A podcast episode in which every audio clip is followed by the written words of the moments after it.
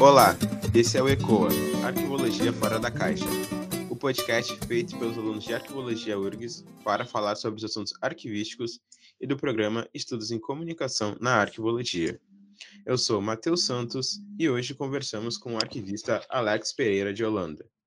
Ele é arquivista no Arquivo Nacional, é doutorando em Ciência da Informação na Universidade Federal Fluminense e tem experiência na área da arquivologia com ênfase em reformatação, preservação de documentos arquivísticos digitais, RDC-ARC e políticas de preservação. E o episódio de hoje é sobre certificação e auditoria de repositórios digitais. Bom, olá Alex, seja bem-vindo. Uh, obrigado por aceitar participar deste episódio. E para a gente iniciar a nossa conversa, eu gostaria que você falasse um pouco sobre você, sobre a sua trajetória. Bom, é, Bom dia, boa tarde ou boa noite. É, primeiro, agradecer pelo convite, é um prazer estar aqui podendo falar com vocês, podendo é, transmitir um pouco de, da experiência, do que eu já passei, dos problemas que eu já passei, enfim, um pouco da minha trajetória com vocês. Espero é, que essa conversa, que esse bate-papo seja muito frutífero e muito proveitoso para os estudantes, profissionais, enfim, para quem é, quiser entrar na área ou para aqueles que já estão. Bom, é, eu entrei, eu entrei na, na Unirio para cursar arquivologia no ano 2000, me formei em 2004. É, sempre tive uma certa facilidade, uma certa atração com questões relacionadas à tecnologia, a computadores e tudo mais, muito embora nunca tenha pensado é, até então em, em, cursar alguma coisa específica para a de tecnologia, seja ciência da computação, seja análise de sistema ou coisa do tipo. Passei por alguns estágios, mas nenhum deles tratando especificamente sobre essa questão, até que no meu trabalho de conclusão de curso, na minha monografia, eu resolvi falar sobre preservação digital. É, ali para idos de 2003, 2004, por aí, é, numa época em que não existia praticamente nada é, é, aqui no Brasil sobre o assunto. salvo engano, tinha um artigo da Kátia Thomas que ela falava sobre o modelo AIS, mas você tinha a carta de preservação do CONARC, mas era basicamente isso, assim. E, e, eu lembro que foi uma dificuldade muito grande à época para para conseguir literatura, conseguir estudo de caso, normas, enfim. E era um período que, passados aí praticamente 20 anos, é, muito embora já existisse internet e, e, e, e, tudo mais, computadores, eu já tivesse acesso a isso, ainda assim era, era, era bastante difícil ter acesso a algumas coisas. Não é tão fácil quanto é hoje em dia. E para aqueles que acham que hoje em dia é difícil é, pesquisar sobre o assunto, vocês não tinham ideia do que era isso há, há, há 20 anos atrás. E eu imagino que era ainda pior para quem estudava outras coisas há 40 anos atrás. Pois bem, é... ah, e, e acho que vale salientar que, salvo engano, é... foi a primeira monografia da Unirio, pelo menos, que trata especificamente sobre a questão é, da preservação digital. Eu não, não, não conheço outras em outras universidades, mas também não posso afirmar que foi a primeira. É, passei por. Trabalhei, cheguei a trabalhar em empresa privada, até que em 2006 eu vim para o Arquivo Nacional. É, desde então, é, trabalhando especificamente com a questão da preservação digital e da digitalização.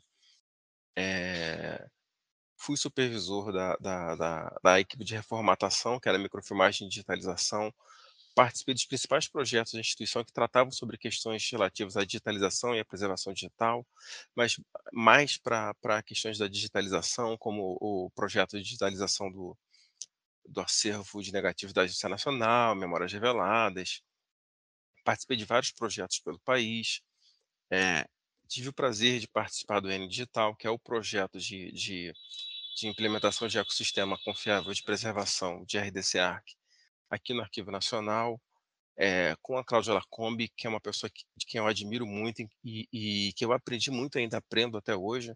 Não só ela, mas o, o Carlos Ditage e outras pessoas que eu tive o prazer de, de conhecer. É, nos últimos dois anos do, do, do programa, tive a oportunidade de coordenar o programa e acompanhar a, a implantação do repositório aqui no Arquivo Nacional. Durante esses 17 anos é, aqui no Arquivo Nacional, eu passei por, por duas especializações, passei por um mestrado, estou agora no doutorado, participei de grupos de pesquisa, coordeno um, um, um grupo de pesquisa, é, tenho participações na Cariniana, na rede de repositórios, na, na ISO, na, na, na, votação e validação de normas, enfim. E, e, e, tudo isso acabou me dando bastante experiência e trocando informações com muita gente, lendo muito, estudando bastante. Eu sempre estudei, nunca parei de estudar. É, e, e, consegui aí, é, é, nessa minha trajetória profissional, ter um conhecimento aí bastante robusto sobre sobre a questão da preservação digital, sobre a questão específica da preservação digital aplicada aos documentos arquivísticos.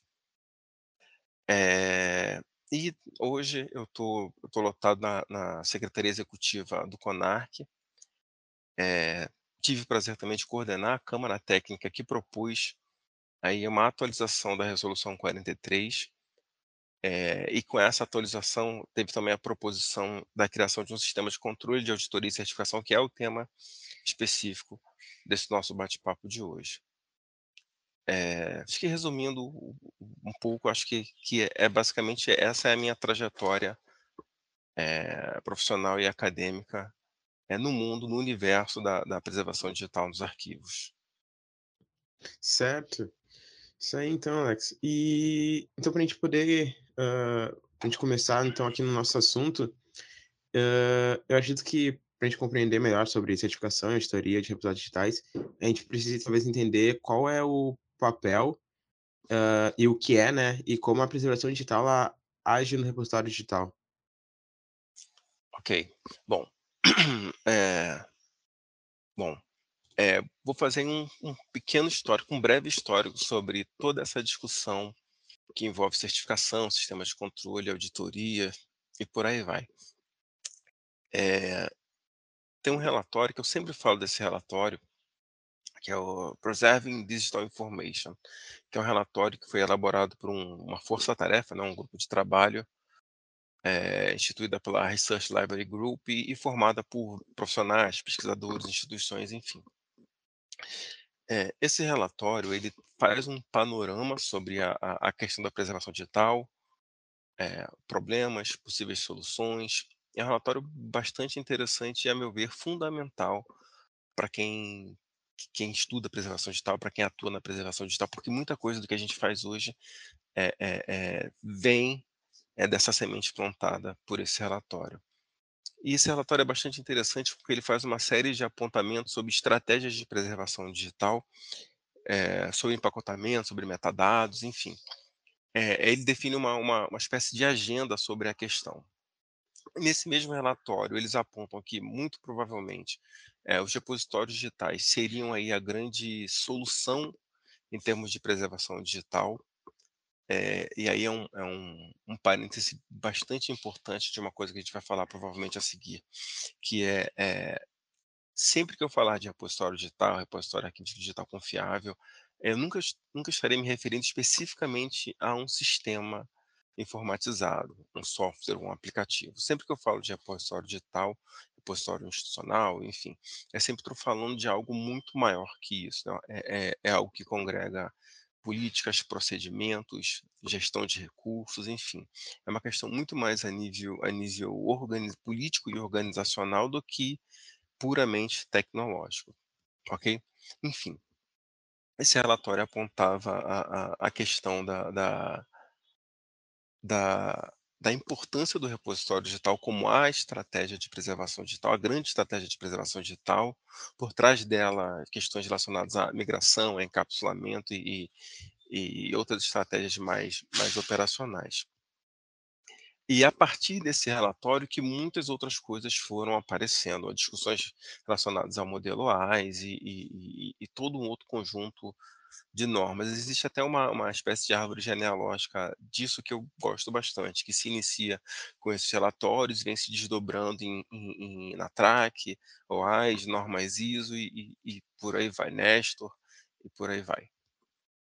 Pois bem, eh, nesse mesmo relatório eles apontam a a a necessidade, eh, da criação de de de uma espécie de de de mecanismo que possibilitasse, eh, pensando aí na na na ideia do modelo WISE, onde eu tenho o repositório no centro, eu tenho o produtor e tenho o usuário na outra ponta, mas um sistema que possibilitasse que o produtor, eh, pudesse confiar naquele que vai custodiar os seus documentos, ou seja, eu como produtor, eh eh, como é que eu faço para saber que o Mateus, eh, enquanto entidade custodiadora, é capaz de de receber os meus documentos, é capaz de de mantê-los preservados, acessíveis, autênticos, e por aí vai. E, por outro lado, do usuário, como o usuário, eh eh eh eh, um mecanismo que ajude o usuário a a ter garantias com relação à confiança no Mateus como entidade custodiadora, ou seja, eu, usuário, Mateus, custodiador de documentos, como é que eu faço para saber que os documentos preservados pelo Mateus são confiáveis? Então, eh, como criar uma uma uma um mecanismo que garantisse uma uma espécie de rede e de relação de confiança entre essas 3 entidades: produtor, custodiador e usuário. Então ele aponta a necessidade da criação de mecanismos que que que possibilitassem a aferição dessa confiabilidade, eh, e também a a sobre a importância de que essa essa aferição não fosse algo promovido pela própria entidade custodiadora, afinal de contas, eh eh, sob a lógica de sistema de controle, sob a lógica da gestão da qualidade, por aí vai, o ideal dentro desse desenho é que uma terceira parte neutra, eh, que não tenha interesses eh, diretos com o produtor, com o custodiador ou com o usuário, avaliasse a mi a minha instituição ou ou no caso, a o o Mateus enquanto instituição custodiadora o avaliasse e fosse capaz de de dizer: "Olha só, eh, eu, terceira parte neutra, atesto que o Mateus, entidade custodiadora, é confiável". Então daí, eh eh, esse relatório ele planta essa semente sobre a necessidade de mecanismos de aferição de confiabilidade e, eh eh, a necessidade da criação de uma sistemática, eh eh, em que fosse criado ou fosse desenvolvido algum mecanismo em que uma terceira parte neutra fosse capaz de fazer isso. A partir daí, um segundo relatório foi produzido e nesse segundo relatório alguns critérios começam a ser definidos, alguns critérios, eh, de confiabilidade, não necessariamente requisitos, mas critérios. Entendendo que o repositório ele não é um software, ele ele é muito, muito mais que isso. E dentre esses critérios, existem alguns critérios bastante importantes, como por exemplo, eh, saber se a instituição tem, por exemplo, tem uma estrutura organizacional e tem quantidade de pessoal capaz de suprir com a sua missão como preservador, ou saber se essa instituição é dotada de recursos financeiros que garantam a sua missão enquanto preservadora, então uma série de outras questões. Eh, a partir desse segundo relatório surgiu a a a que a gente conhece como a TRAC, né, que é é é a a a principal norma, eh, sobre isso e dela decorre a ISO. E a TRAC, ela faz ela elabora uma espécie de checklist com vários vários requisitos, vários critérios, eh, definindo não só o critério, a explicação sobre esse critério, eh eh, e a definição de quais evidências apresentar para a validação desse critério. A evidência é qualquer documento, dado, registro que que valide a aderência de um requisito. Pode ser uma ata de reunião, pode ser uma série de de logs de sistemas, podem ser relatórios, pareceres, relatórios financeiros, documentos de política, enfim. Então ele apresenta o critério, a explicação sobre esse critério, a importância desse critério e é, é um rol de, alguns, de algumas evidências possíveis para isso. E tem algumas outras coisas na TRAC que eu acho bastante interessante, que infelizmente não foram para a norma ISO. É, a TRAC tem uma série de, de, de, outros textos que explicam a questão da confiabilidade, que explicam a, a aplicação da norma, por isso que eu acho que, que é, com exceção dos requisitos propriamente ditos, to, todo o resto é que tem na TRAC vale muito, muito a pena de ser, de ser lido. É, a partir da, da, dessa norma TRAC, veio a, a, a, ISO 16363, que na verdade é a, uma espécie de compilação desses critérios e requisitos, desse checklist, é, com algumas agregações, tipo, eles pegaram alguns requisitos da, da TRAC, 1, 2, 3, e, e, e agruparam em um só, mas uma espécie de compilação desse checklist. É uma coisa muito mais seca, uma coisa muito mais cara de, de norma, que é a ISO 16363, que é a ISO que define aí a, a, a avaliação de confiabilidade em repositórios digitais. É, a partir daí, uma, uma, uma outra ISO surgiu, que é a ISO 16919, e a ISO 16919 define como se dá o processo de acreditação de um certificador. Como assim, Alex? Vocês lembram daquela estrutura que eu falei para vocês, em que uma terceira parte neutra é, avalia a minha instituição e diz se ela é confiável ou não? Então, essa terceira parte neutra não é qualquer pessoa, é uma pessoa instituída por uma entidade maior. Ela é acreditada como uma, entidade certificadora, e essa aí, o 16919, é o que define todo esse processo. Ok? É, o que mais que você perguntou, Matheus? Mais o quê? Uh, como é que a preservação ela digital ela age né, no repositório digital e qual era o papel dela também, né? Tá. Então, é, então é, é, a partir daí, então a partir daí a gente teria aí um conjunto de normas que que desenham normativamente, que desenham tecnicamente é, toda a infraestrutura de um repositório digital confiável. Não arquivístico até então, mas confiável, que é a ISO 14721, modelo AIS, que define, que é um modelo conceitual que define como uma instituição deve se organizar para dar conta da sua missão como preservador. É, e vale lembrar que a ISO 14721 não é um modelo de requisitos de sistemas, e vale lembrar também que é um parêntese fundamental, que é, as pessoas fazem uma confusão muito grande entre OAIS, modelo conceitual, entre RDC-ARC, ecossistema confiável de preservação baseado no modelo OAIS, e o Arquivemática, que é simplesmente um software é, que pode ser utilizado no repositório. Então é importante salientar que Arquivemática não é OAIS, a Arquivemática não é RDC-ARC, é, é, e por aí vai. Então, é, é, isso é importante entender que cada coisa tem o seu, tem o seu lugar. então, a partir desse, desse modelo, desse conjunto de, de normas que estabelece um, um, um, repositório digital confiável que, em tese, a preservação digital se daria de forma confiável. e o que, o que exatamente é avaliado, o que exatamente é verificado por esse checklist. O modelo AIS, que define como uma instituição deve se organizar, é, ele tem seis entidades funcionais. Cada uma dessas entidades funcionais pode ser um sistema, um setor, uma pessoa, um conjunto de políticas, um conjunto de procedimentos, enfim.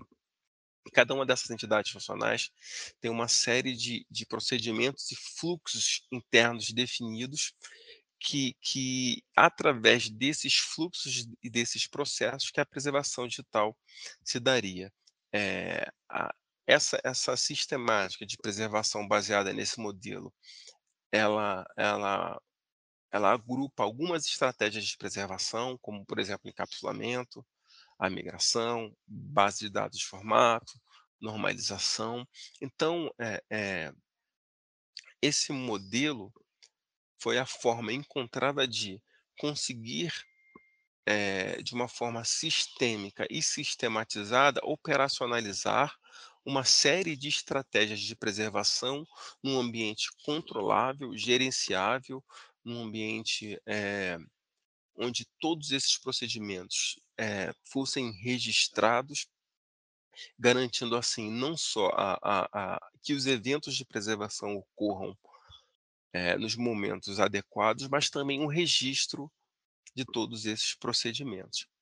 Eh, vale lembrar que, diferentemente da da da preservação, eh, feita nos documentos em em suporte de papel, eh, enfim, os documentos, eh eh, analógicos, e por aí vai, em que, eh, principalmente o papel, que é talvez aí a a grande massa, em que, a preservação se daria basicamente pela pelo congelamento aí, entre aspas, ou a estabilização daquele objeto, daquele artefato no tempo no espaço, ou seja, eh, garantir condições ideais de temperatura, umidade, eh, enfim, é todo o ambiente e microambiente que garante que aquele objeto permaneça o mesmo pelo maior tempo possível. Eh, tentando, eh eh, estabilizar o máximo, controlar o máximo a relação físico-química que ele tem com o seu ambiente. Então, por isso que eu digo que era basicamente manter o objeto, entre aspas, "congelado" no tempo e no espaço. E e e isso, em se tratando de um documento, num registro num papel, por si só, em certa medida, já garantia a sua integridade. Eh, obviamente agregado a outros mecanismos de de de controle. No digital a coisa muda um pouco de de figura, porque a a pensar, eh, com a mesma lógica da preservação daquilo que não era digital, para aquilo que é digital, não funciona. Porque o o e eu sempre falo que a a a preservação digital, ela pressupõe um monitoramento constante e a a a muta a mudança constante do objeto. Eh, então, eh eh, alguns teóricos até afirmam que houve uma ruptura do paradigma de preservação, então, entre um modelo de preservação que, eh, estabilizava o suporte, para um modelo de preservação que está preocupado com com a a preservação da informação eh eh eh, observando e monitorando a possibilidade de que esse objeto sofra mudanças no tempo e no espaço, eh, por procedimentos como migração de formatos e e e por aí vai. Então, eh eh, a preservação num repositório se daria basicamente pela implementação controlada, sistemática e sis sistêmica e sistematizada dessas estratégias de preservação e que, em tese, seriam capazes de garantir a preservação do meu objeto no tempo e no espaço. Então, resumindo muito, eh, a a todo esse contexto de repositório WISE e de certificação se daria por esse por esse motivo, ou seja, garantir que as entidades funcionais operem da forma adequada, garantindo os fluxos, processos, microsserviços, os eventos de preservação de forma controlada, de forma, eh eh, muito bem registrada, garantindo que aquele evento de preservação, o que alterou a cadeia de bits durante um um processo de migração do meu objeto digital, eh, não incidiu sobre o conteúdo daquele documento, ou seja, não alterou o conteúdo daquele documento, eh eh, e com isso garantindo, assim, a integridade e e desse documento e a a autentici autenticidade do mesmo. Então é ter a garantia com relação a a a a execução desses eventos e o registro desses eventos. E esse checklist da norma, o que ele faz é basicamente garantir que esses processos e procedimentos estão ocorrendo da forma correta, eh eh, e com os registros corretos. Via de regra, tudo que acontece dentro desse ecossistema, ele vem de um procedimento previamente estabelecido, previamente documentado, ou seja, eh, todos os fluxos, processos e procedimentos, todos os eventos possuem normas e manuais e políticas que determinam como eles devem ocorrer. Então, eh, eu tudo aquilo que é anterior ao evento de preservação está escrito, está definido, está normatizado. Por outro lado, eh, quando esse evento ocorre, tudo aquilo que aconteceu deve ser registrado.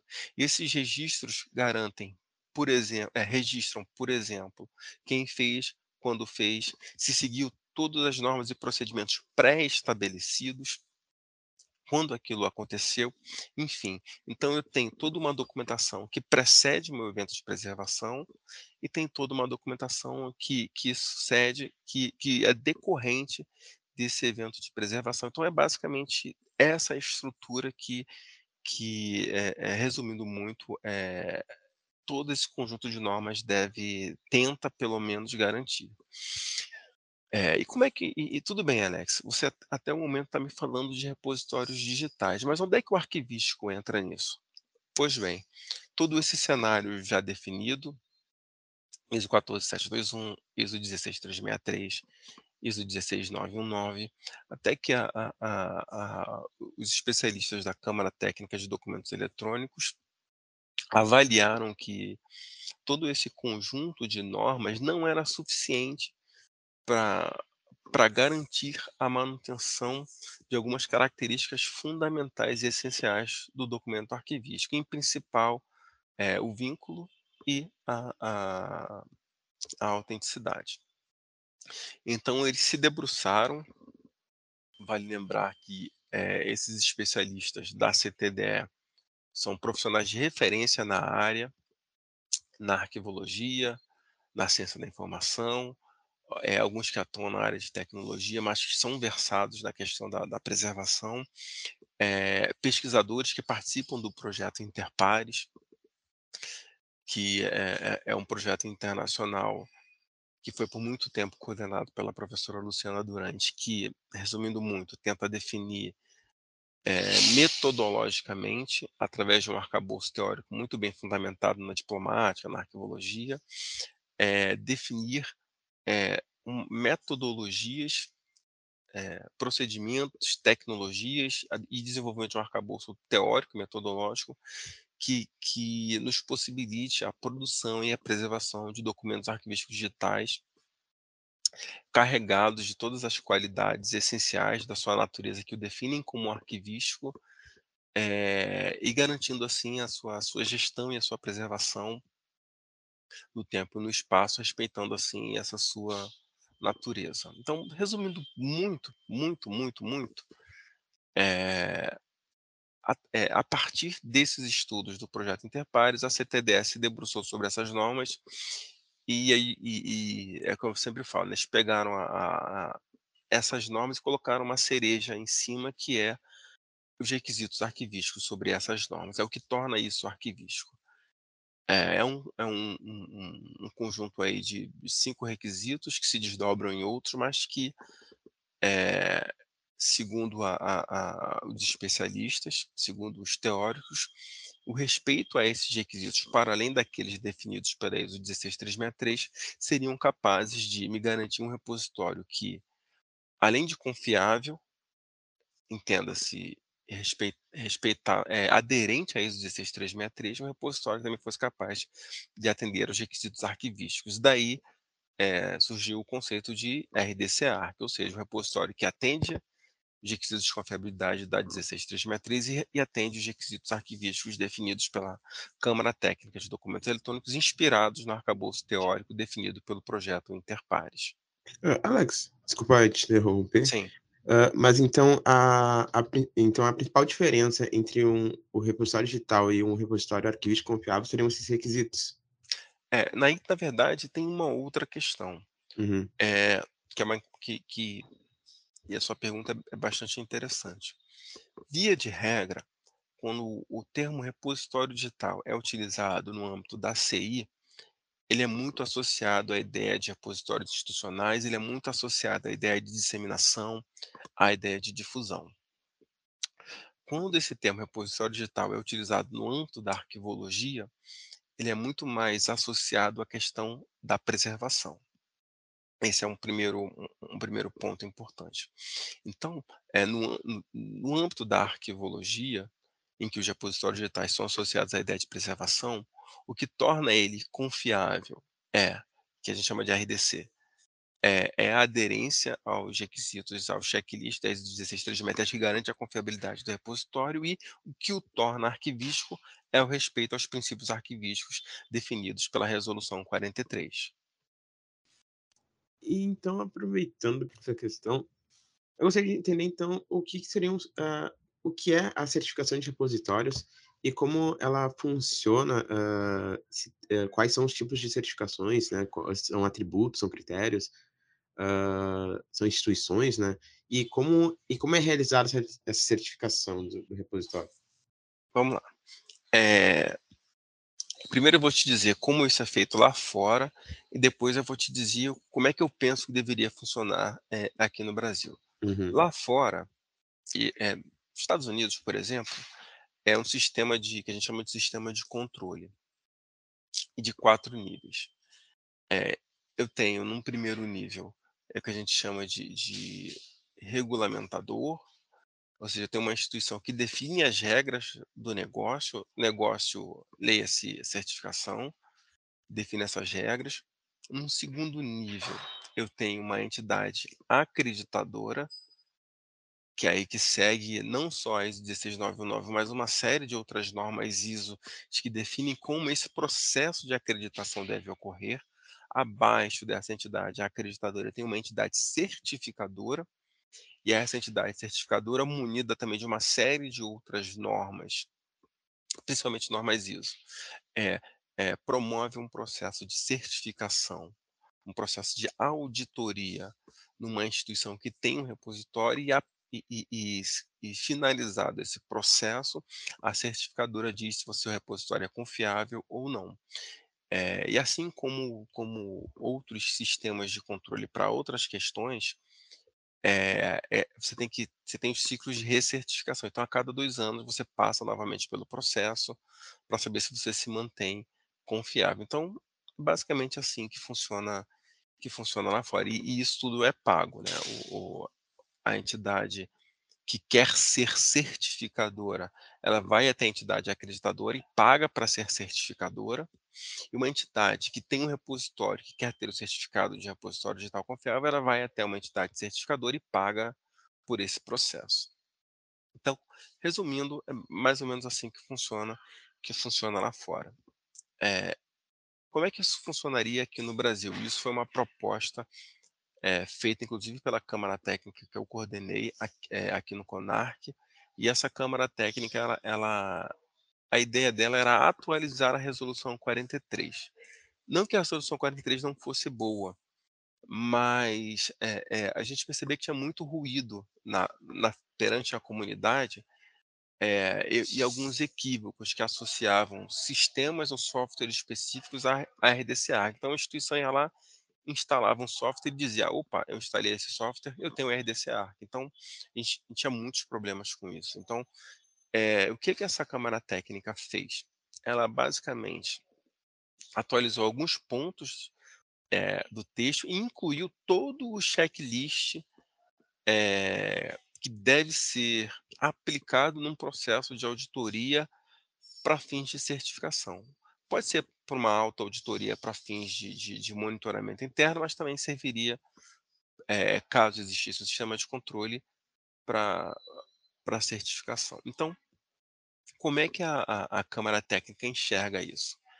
É, eu teria o, o que a gente chama de chefe do esquema, ou a, a, cabeça regulamentadora desse sistema de controle, o Arquivo Nacional e o CONARC, é, por meio das suas resoluções, e o Arquivo Nacional, através da, da, da, dos estudos e, enfim, do seu corpo técnico, e principalmente no âmbito do SIGA, é, definiriam as regras, a resolução 43 e outras resoluções. Abaixo disso, nós teríamos uma entidade acreditadora, que, é, é, a meu ver, deveria ser o Inmetro. Mas por que o Inmetro? A ISO 16919, ela é uma continuação de uma outra ISO, que é, agora eu não lembro se é 17021 ou 17025, eu não, não lembro mas é uma ISO que define o processo de acreditação para sistemas de gestão específico. Sistemas de, de gestão ambiental, enfim. É, tanto que a ISO 16999 ela já começa tipo no capítulo 6, assim, porque ela é de fato a continuação de uma outra ISO. E o Inmetro já faz o processo de acreditação para essa ISO principal. Ou seja, eh eh já que a a a o Inmetro já promove o processo de acreditação para ISO principal, eh, nada mais justo, já que eles têm esse expertise, de de de incorporar mais um tipo de sistema É, e quando eu falo sistema, não é necessariamente sistema informatizado, tá? É de mais um sistema ao rol de ao ao portfólio de processos de acreditação, de serviços de acreditação que eles promovem. Então, eu teria na cabeça Arquivo Nacional e CONARC, no segundo nível, o Inmetro como um ente acreditador, eh eh, e abaixo dele as entidades certificadoras, que poderiam ser públicas ou privadas. Por exemplo, vamos supor que o IBICT tem interesse em ser uma entidade certificadora. Então o IBICT vai até o Inmetro participa, eh eh, sofre todo o processo de auditoria e de acreditação do Inmetro e recebe a chancela do Inmetro como uma entidade certificadora. E poderia eh, o IBICT, poderia ser, por exemplo, uma associação de arquivistas. Pode ser, enfim, qualquer entidade que que que seja capaz de cumprir com os requisitos, eh, definidos pela entidade acreditadora. Eh, então o IBICT, nesse nesse exemplo que eu estou dando para vocês, ele ele promoveria um um processo de auditoria e certificação das entidades que quisessem ser certificadas. Por exemplo, vamos supor que a sei lá, a Fiocruz, hipoteticamente falando, a Fiocruz quer certificar o seu repositório, então a Fiocruz vai, contrataria o IBICT, o IBICT vai e promove o processo de todo o processo de auditoria e cumprido todos os requisitos, o IBICT vai lá e atesta, por exemplo, que a Fiocruz é detentora de de um RDC-ARC. Então, eh eh, resumindo, é é assim que se daria, é é isso que a gente chama de sistema de controle. E por que que esse sistema de controle é importante? E também foi um dos motivos que demandaram aí a a a a criação dessa câmara técnica, que já encerrou suas atividades inclusive.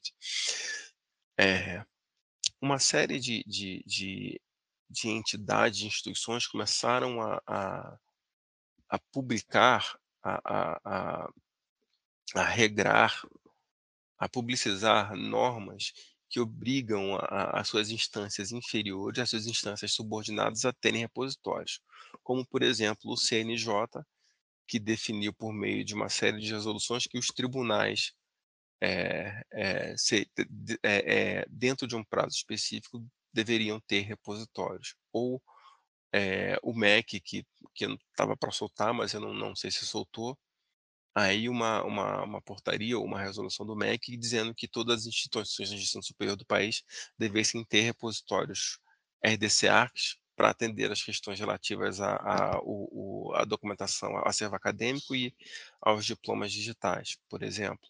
Ou, enfim, eh, uma série de de de de ministérios, de entidades começaram a a a promover um uma espécie de política de, eh, implantação de RDC-ARCs. E e é é o questionamento que eu sempre faço: "Tá, mas quem é que vai definir aquilo que é confiável ou não?". Via de regra, uma instituição, ela pode promover um processo de autoauditoria e se intitular confiável. Só que é um processo que tem um esse processo ele tem um vício de origem, né, porque, eh eh, a a confiabilidade ela deve ser atestada por um uma outra pessoa, sem interesse direto no negócio daquela instituição. Então ela pode, por mais que ela se autodeclare portadora de um RDC-ARC, essa autodeclaração ela tem muito pouco poder, muito pouco valor.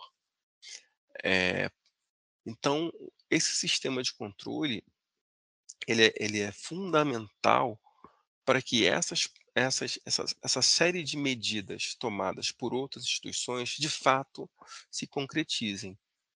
Eh, e que de fato o CNJ consiga avaliar se, eh, a sua iniciativa manifestada por uma resolução que obriga os tribunais a terem RDC-ARC, ela é efetiva, a partir do momento em que, eh, esses tribunais, por exemplo, podem sofrer no processo de auditoria e sofrer no processo de certificação.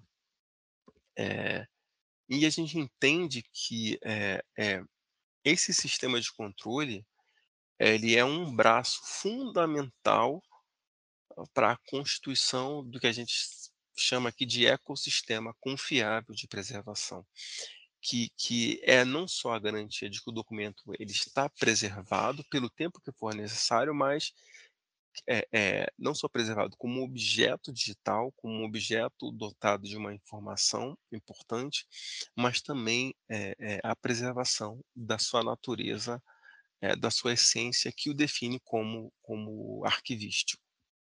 Então, é, esse sistema de controle ele seria essencial, assim, em última instância, ele seria essencial para a, a, a preservação do patrimônio arquivístico digital de forma confiável. Certo.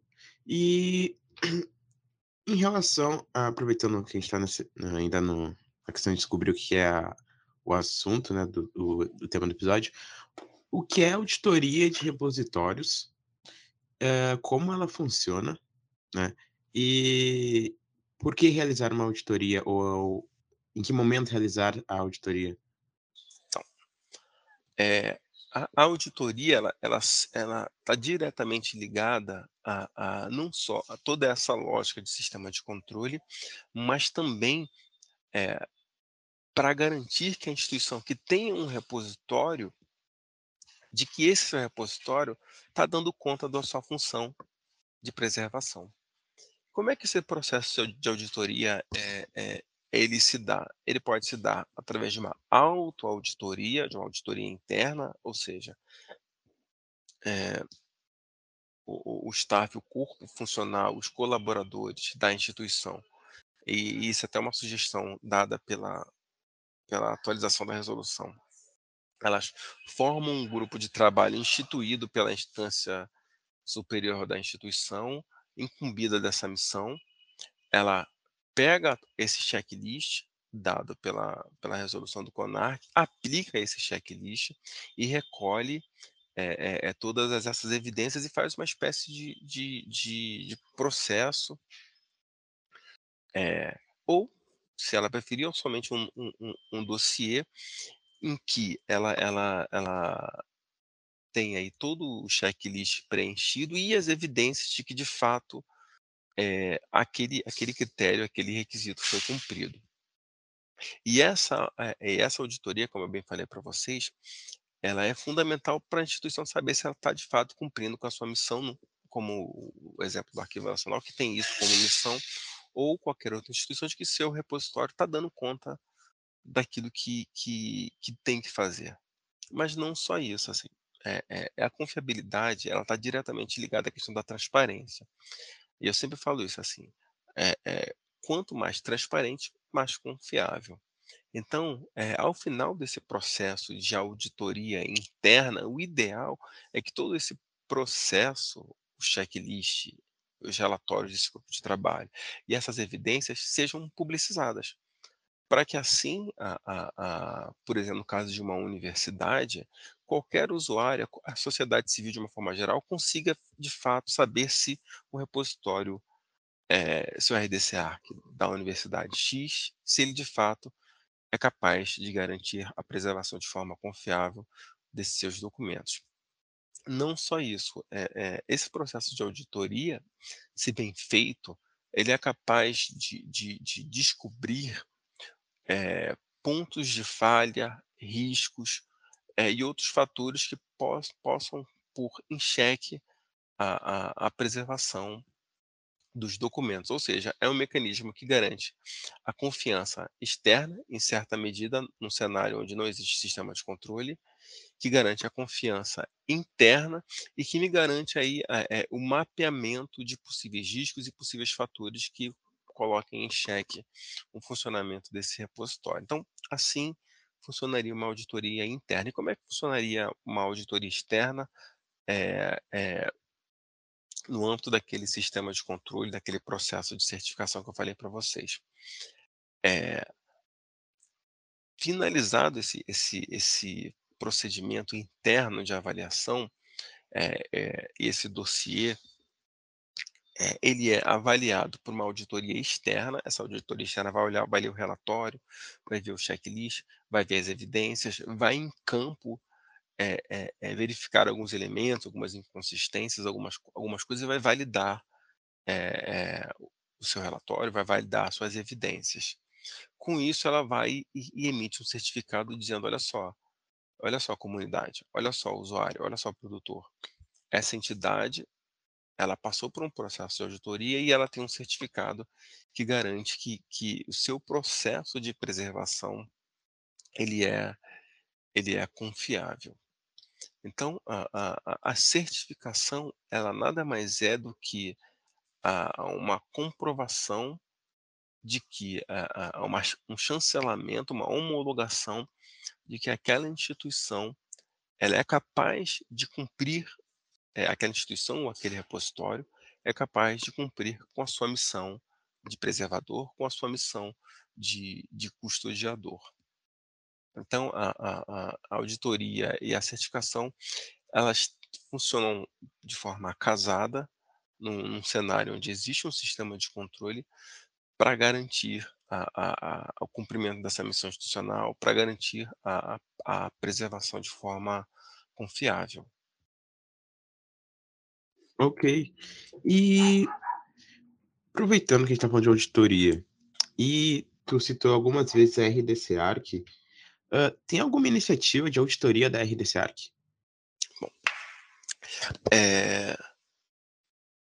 existe uma, uma, uma, uma iniciativa em andamento, que eu já comentei aqui em alguns eventos e tudo mais, daqui, desse sistema de controle que eu falei para falei vocês aqui, de Arquivo Nacional Econarc, regulamentador, é, o Inmetro como acreditador, algumas, algumas tratativas com o Inmetro já foram iniciadas e basicamente a gente está nesse processo aí de, de, de, tratativas com o Inmetro e modelagem desse sistema de controle. Porque esse sistema de controle ele tem que ser financeiramente sustentável. Como assim financeiramente sustentável? Porque o Inmetro tem que entender que esse negócio, entender a acreditação, certificação como negócio, ele é capaz, ele, ele gera recursos financeiros para se manter. Por quê? Como assim? É, o processo de durante o processo de acreditação, é, não é só a instituição que quer ser uma certificadora enviar documentos para lá, mas existem reuniões, existem a, a vinda de especialistas na entidade acreditadora para ver se ela tem a estrutura necessária. É, e assim também no processo de certificação. Esse processo de certificação, ele, ele geralmente se dá com a participação de um especialista da área. Quer dizer, você tem o auditor e você tem o especialista da temática, do assunto, do negócio que está sendo auditado.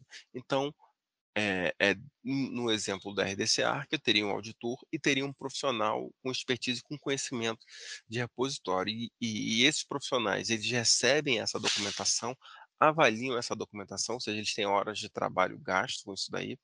É, via de regra, esses especialistas não é funcionário, não é servidor, não é colaborador do Inmetro, ele é um profissional é, é contratado a partir de um, de um, banco de dados de especialistas, é, especialistas esses que para entrar nesse banco de dados tem que ter uma série de é, é, é, fazer uma série de comprovações de experiência, títulos e tudo mais.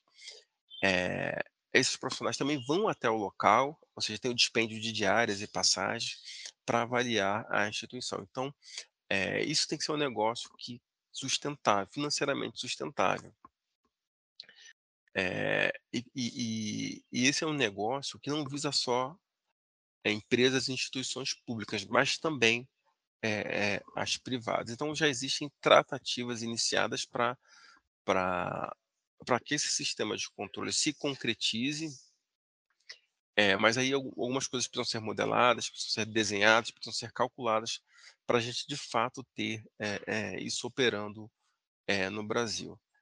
a demanda existe, é, é uma demanda muito forte, principalmente em decorrência é, do que eu falei anteriormente, da, da, da, da obrigação, da delegação é, dessa responsabilidade, dessa obrigação de algumas entidades para os seus subordinados, CNJ, MEC e, e, e por aí vai. Então, existe uma demanda é, e, e, essa demanda deve, é, se apresenta como uma, uma, um cenário propício para para garantir a sustentação financeira para esse sistema de controle, é, que obviamente tem o objetivo de garantir é, a preservação do patrimônio arquivístico digital.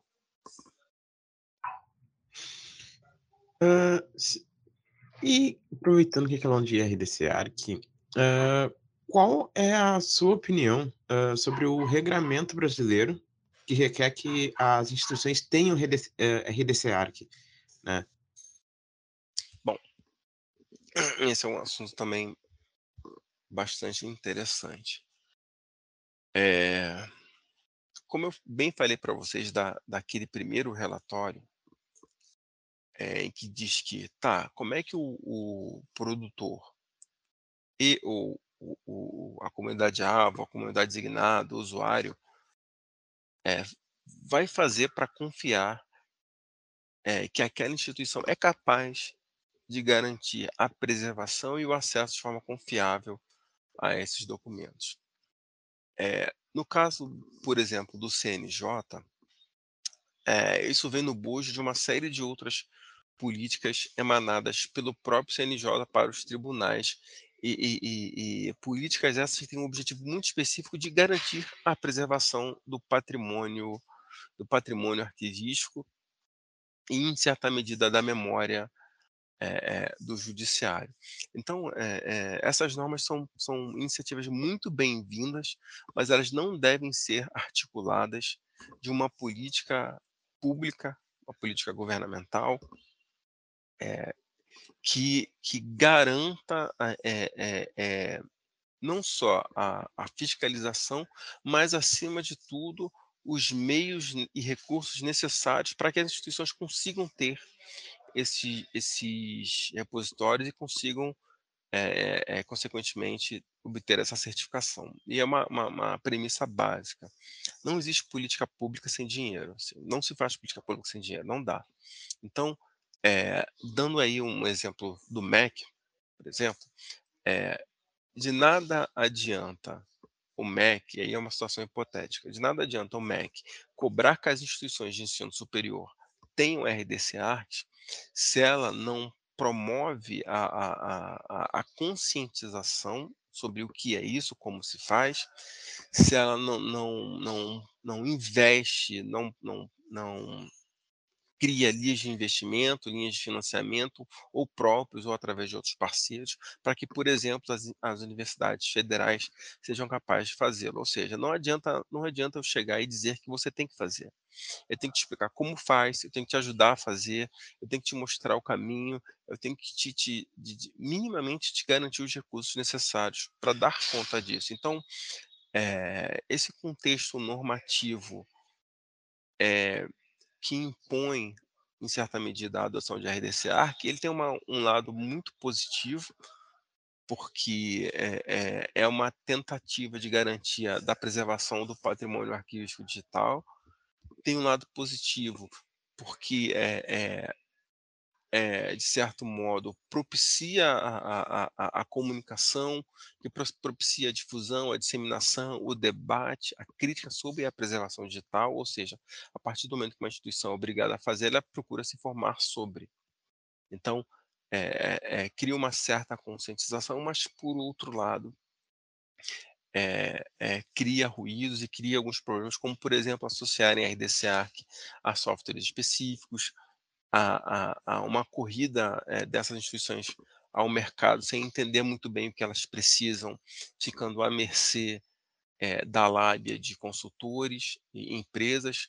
Existem empresas e consultores bons, com caráter, com ética, que agem dentro da lei, dentro, dentro da, da, do que se espera de um consultor, que são ótimos profissionais, muito capacitados, mas existe também o outro lado.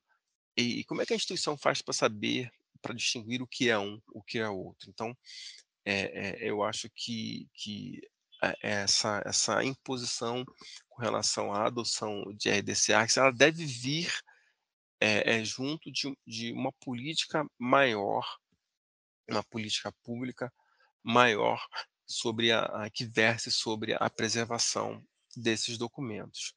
Volto a dizer, trabalho de conscientização, linhas de investimento, criador de índices e métricas, o acompanhamento, monitoramento disso, é, é, é, ou seja, ter de fato uma, uma, uma política pública destinada à preservação desses documentos.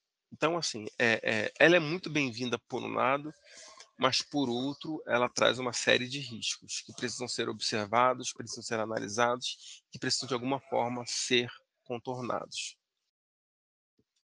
É realmente é importante que se tenha todo um aparato por trás antes de, antes simplesmente exigir que se, que, se seja feito, né?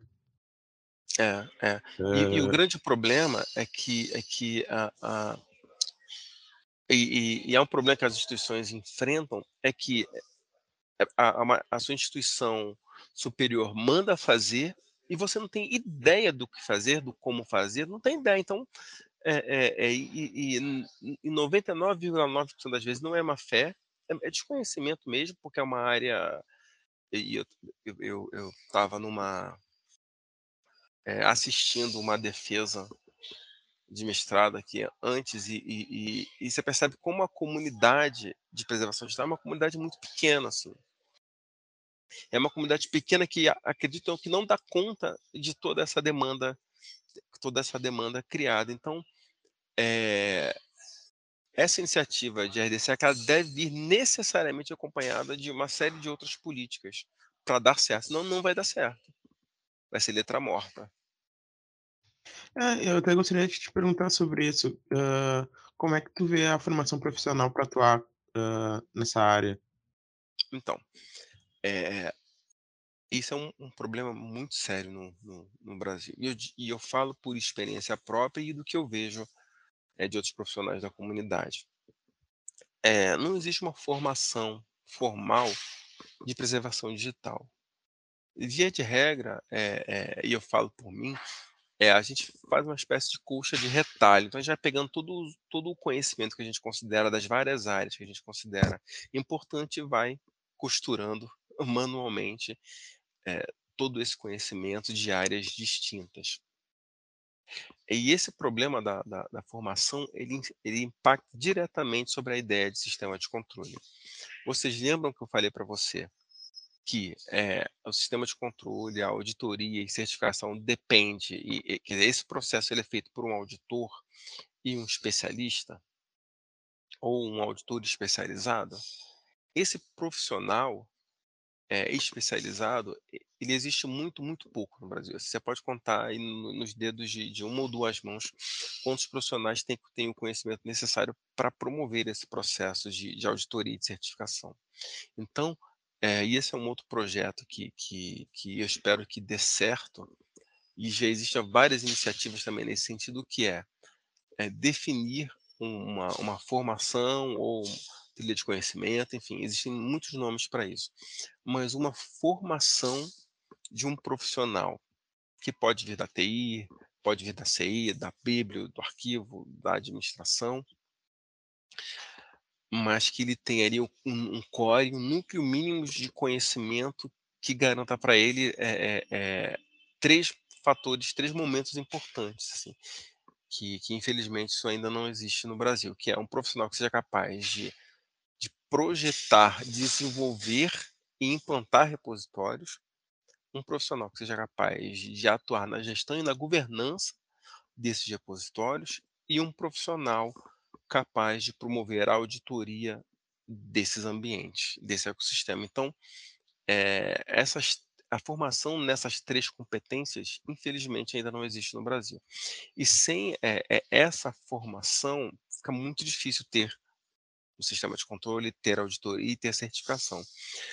É, mas eu espero muito que, que esse cenário mude. Já existem algumas iniciativas, curso de pós-graduação em preservação digital, é, e algumas outras, alguns outros projetos em andamento, em andamento para tentar formar esse profissional. É, é, um profissional que seja capaz de projetar, de desenhar, de modelar, de implantar, um profissional que seja capaz de atuar na governança, na gestão, no dia a dia, e um profissional que seja capaz de promover a auditoria e a certificação é, desse ecossistema. Então, é, a formação formal, uma instituição que, que, em que o profissional entre e, e, e ele consiga todo o rol de conhecimentos necessários para atuar na área, isso ainda não existe, infelizmente. Então, a gente tem profissionais que fazem um curso aqui, um curso ali, um seminário aqui, um seminário ali, e aí eles vão tentando, estudando, é, e uma outra coisa, assim, a, a, a, área da preservação digital. Você tem que ser autodidata,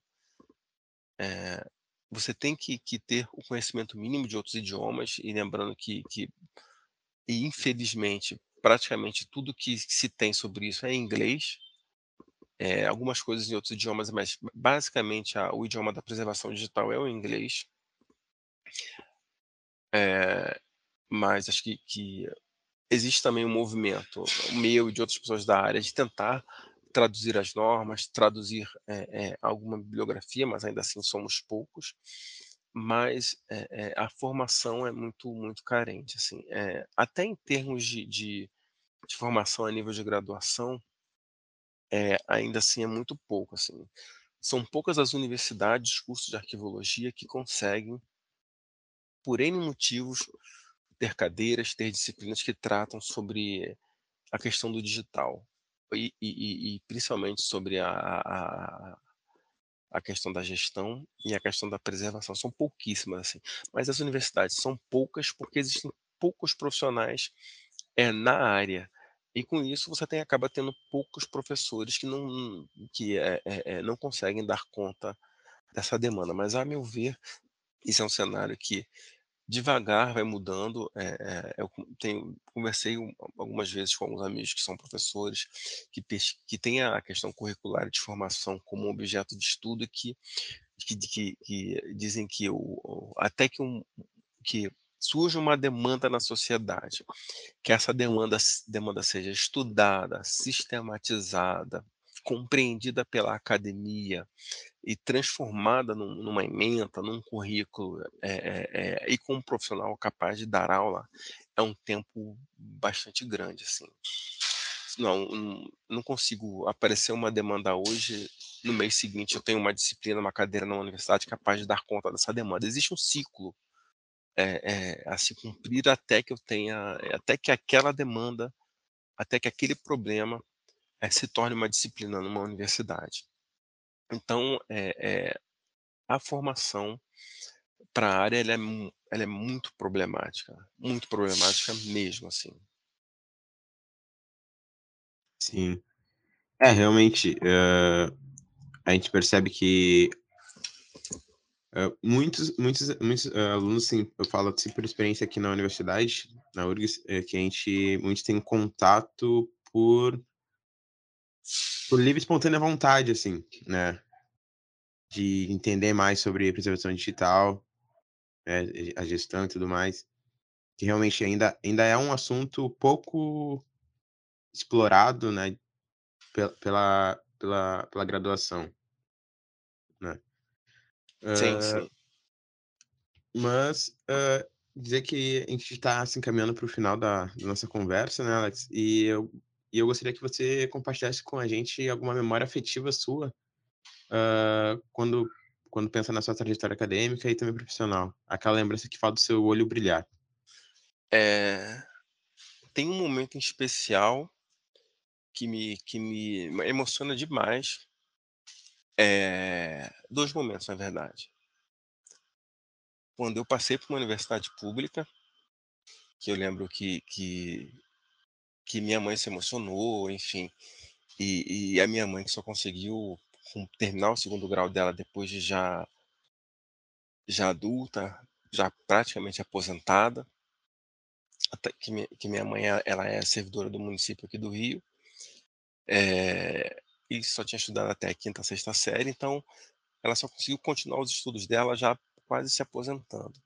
Então, aqui, e, e é muito comum que os pais eles se sintam realizados pelas conquistas dos filhos. Então, esse é um momento que me toca bastante. E um outro foi quando eu liguei para minha mãe é, eh, para avisar para ela que eu tinha passado no mestrado. Assim. E eu tenho certeza que a mãe não tinha a mínima ideia assim, do que era mestrado, mas ela sabia que era uma coisa importante que, que era importante na minha carreira e era uma coisa que eu queria muito. Então ela chorou também, enfim. Então é, é, esse momento com a minha mãe é um momento que me emociona bastante, de respeito a, a minha vida acadêmica e profissionalmente, eh, é um episódio que aconteceu hoje, inclusive. Eh, eu estava comentando aqui com vocês que que eu que eu estava participando de uma banca, né, participando estava ouvindo uma banca, né, assistindo uma banca de uma de uma amiga minha do mestrado. E como na na na arquivologia praticamente todo mundo se conhece, no mundo da preservação digital menor ainda, é que todo mundo se conhece mesmo, eh, ela virou e falou: "E Alex, pô, legal você estar aqui e tudo mais, eh, eu te citei muito na meu no meu no meu mestrado". Eu falei: "Opa". Isso dá uma sensação de satisfação muito grande, porque a gente percebe que todo o nosso esforço, em termos de pesquisa, de estudo, de publicação, de escrita, em tudo aquilo que a gente investe, eh, tipo, eu não estou estudando, eu não estou escrevendo para as paredes, assim. Eh eh, de em alguma medida, mesmo que pequena, mesmo que nuclear, alguma contribuição para a área e para a formação de outros profissionais eu dou. Então isso é uma coisa que me dá muita satisfação, é é é entender que o meu papel, a minha função, o meu esforço, ele ele ele, muito embora seja um esforço singular de uma única pessoa, ele desencadeia uma série de outras de outras consequências, em que eu espero que em algum momento, eh eh eh eh, eu consiga de fato fazer alguma contribuição pra pra arquivologia eh, pra nossa comunidade e e essa contribuição ela se reflita eh, na preservação do patrimônio arquivístico digital, ou seja, é entender como como o meu agir singular, o meu estudo, o meu esforço, o meu trabalho, em alguma medida contribui pra preservação do patrimônio arquivístico nacional, do patrimônio digital arquivístico nacional. Isso é isso isso é é é uma dá uma satisfação muito grande, assim, é muito grande. Acho que e eu sempre falo que, eh, nos cursos que eu dou, nas aulas e tudo mais, que, cara, se você trabalha com arquivo, você não vai não vai ter prestígio, você não vai não vai ter grande fortuna, você não vai ficar rico. Eh, então trabalha em arquivo quem gosta. E por incrível que pareça, tem muita gente que gosta disso daqui. Eu sou um desses, sou apaixonado pela área, não me vejo fazendo outra coisa. Então, é é é entender o meu papel, qual é a minha contribuição para um um algo que é muito maior, que vai para muito além de mim. Então isso me dá uma satisfação, eh, profissional, uma satisfação pessoal muito grande. Que demais, muito muito maneiro es escutar você falar sobre as as suas memórias afetivas, que em relação à à família, assim, é é até um pouco parecido com a minha também, né, então, tipo, é bem bem maneiro mesmo escutar, assim, quando a gente ouve vocês, assim, já estão formados, estão né, tô agora doutorando, né, no Arquivo Nacional, então é bem bem bem é bem emocionante mesmo. É, e tem uma outra coisa que que desculpa te interromper, eh, a minha mãe, ela veio do nordeste aqui para o Rio com uns 13 anos de idade, sozinha. E não é e e e assim, é uma história como a de dezenas de milhares, talvez milhões de pessoas. E eu fico bastante emocionado quando eu digo isso. E eu falei pra minha mãe: "Mãe, esse seu esforço não foi em vão, você vai ter um filho doutor, vou fazer de tudo pra isso". Uhum. E isso é uma coisa que me move, sabe. Para além da da da das conquistas acadêmicas, da das conquistas profissionais mas é é mostrar pra minha mãe que todo o sacrifício que ela fez por mim, nesses 42 anos que eu tenho de vida, não foram em vão. Ah, pois é. Não, e com certeza não foi, não foi porque